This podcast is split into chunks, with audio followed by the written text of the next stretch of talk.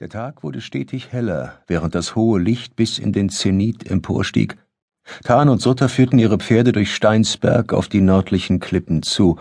Im strahlenden Tageslicht hinterließ der Anblick der verlassenen Stadt in Tan ein leeres Gefühl.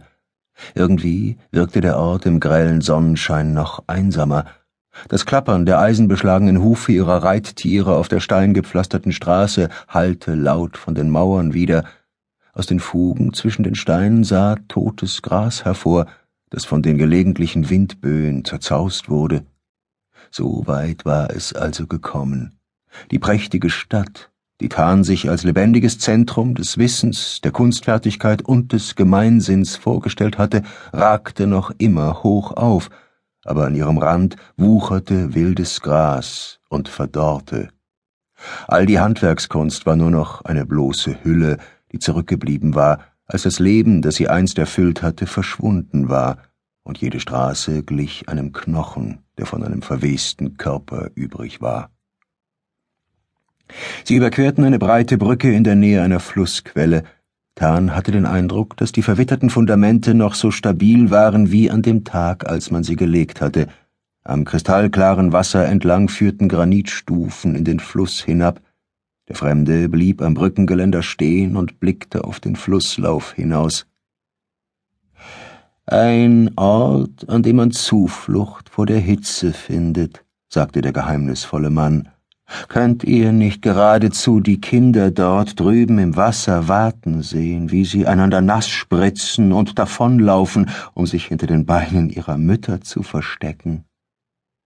Das Bild brach mit Macht über herein. Er konnte sich keine bessere Verwendungsmöglichkeit für die langen Steinterrassen vorstellen. Entlang der Stufe lag eine Anzahl umgestürzter Krüge, manche zerbrochen, andere dagegen noch heil. Tan stellte sich vor, wie hier Wasser geschöpft worden war, um in den Häusern von Steinsberg verbraucht zu werden. Die einfache Tätigkeit, Wasser ins Haus zu bringen, um das Abendessen zuzubereiten, erinnerte ihn an Helligtal. Obwohl sein Heimatdorf weit kleiner war und keinen so ehrgeizigen Bauplan aufwies, waren seine Bedürfnisse doch dieselben. Und dennoch hatten die Bewohner von Steinsberg dieses paradiesische Zuhause verlassen. Tarn ertappte sich dabei, sich zu fragen, was ihr seltsamer Reisegefährte wohl über das Ende der Steinsberger herausfinden würde, oder was er schon wusste, ihnen aber nicht erzählte. Das Wasser war unwiderstehlich. Tan stieg ab, lief voraus, bog um den letzten Brückenpfeiler und sprang die drei breiten Stufen bis zum Ufer hinab. Er konnte den Grund klar erkennen. Der Geruch der sauberen, frischen Quelle ließ ihm das Wasser im Munde zusammenlaufen. Er griff mit der hohlen Hand in den Fluss, um seinen Durst zu stillen. Als er fertig war, nahm Tan den Verschluss seines Wasserschlauchs ab und senkte die Öffnung in den Strom.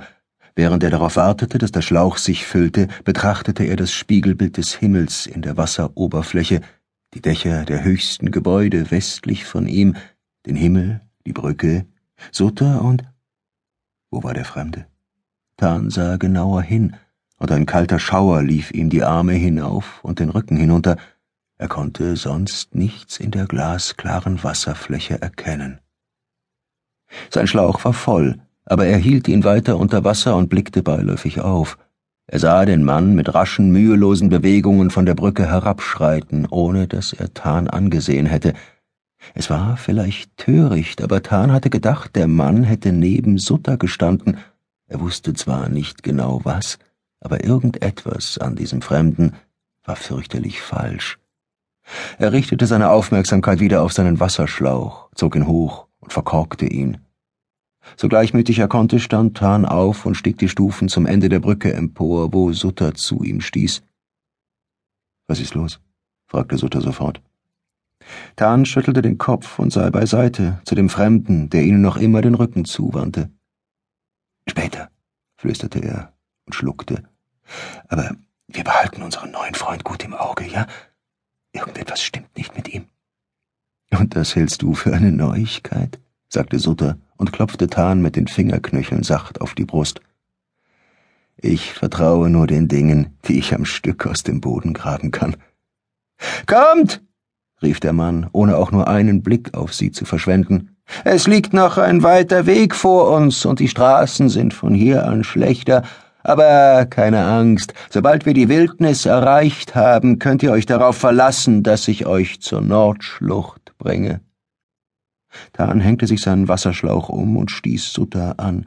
Er folgte dem Mann wieder, hielt aber diesmal mehrere Schritte Abstand zu ihm. Die späte Sonne beschien noch die letzten vorgelagerten Gebäude, als sie plötzlich einen schmalen Streifen unbebauten Bodens erreichten, hinter dem ein dichtes Gewirr aus Bäumen und Büschen begann. Die Wildnis, Jungs, erklärte der Mann selbstgefällig. Ich habe euch doch gesagt, dass ich euch herbringen würde. Es ist spät, sagte Tan. Wir können in einem der Häuser in der Nähe schlafen. Es besteht kein Grund, heute Abend noch übereilt in die Wildnis aufzubrechen. Unfug, entgegnete der Mann. Ihr könnt bereits durch die Wildnis hindurch sein, bevor das letzte Licht von den östlichen Klippen verschwindet. Außerdem schläft es sich in den Betten von Steinsberg hart. Da werdet ihr mit einem Fleckchen Erde besser bedient. Er grinste breit. Achtet gar nicht auf mich, fuhr er fort. Ich habe die Gefahren der Wildnis übertrieben dargestellt. Ich bin mir noch nicht einmal sicher, ob die Steinsberger sie je als Wildnis bezeichnet haben. Kommt, kommt, ich zeige euch den Weg. Der Mann setzte sich mit entschlossenen Schritten rasch wieder in Bewegung. Sutter zuckte die Schultern und reihte sich hinter ihm ein. Tan tastete nach den Stäben in seinem Umhang. Je eher sie in Dekalam eintrafen, desto besser. Zwanzig Schritt später waren sie schon von hohen Bäumen umgeben. Die dicken Hartholzbäume der Wildnis waren mit feuchten, moosigen Flechten bedeckt, und die Luft war nach dem Regen von Fäulnisgestank erfüllt. Wurzeln schlängelten sich über den Boden, als wären sie unfähig, tiefer im Erdreich Halt zu finden, das machte den Weg uneben und das Wandern beschwerlich. Zweige wuchsen nicht, wie es natürlich gewesen wäre, auf der Suche nach Sonnenlicht in den Himmel empor, sondern reckten sich in seltsame Richtungen und schienen willkürliche Biegungen zu machen, viele strebten zum Boden zurück, wo sie Wurzeln schlugen oder zumindest waagrecht weiter wuchsen. Tan fragte sich, ob im Laufe der Zeit der gesamte Wald zu einer undurchdringlichen Holzwand werden würde. Bald wurde das Licht schwächer, verdeckt von den dicht ineinander verflochtenen Zweigen über ihnen. Die Bäume trugen kleine, knospengleiche Blätter, die kaum ausreichten, um Schatten zu spenden, aber die Überfülle von Ästen, die miteinander zu wirren Knoten verwachsen waren, glich den Mangel an Laub mehr als aus. Tan spitzte die Ohren, um die Geräusche der Natur zu hören, an die er sich auf der Jagd in Hellichtal gewöhnt hatte. Stattdessen hörte er einen dumpfen Klang tief im Wald, als würde jemand mit dem Holzhammer auf einen ausgehöhlten Baumstamm schlagen.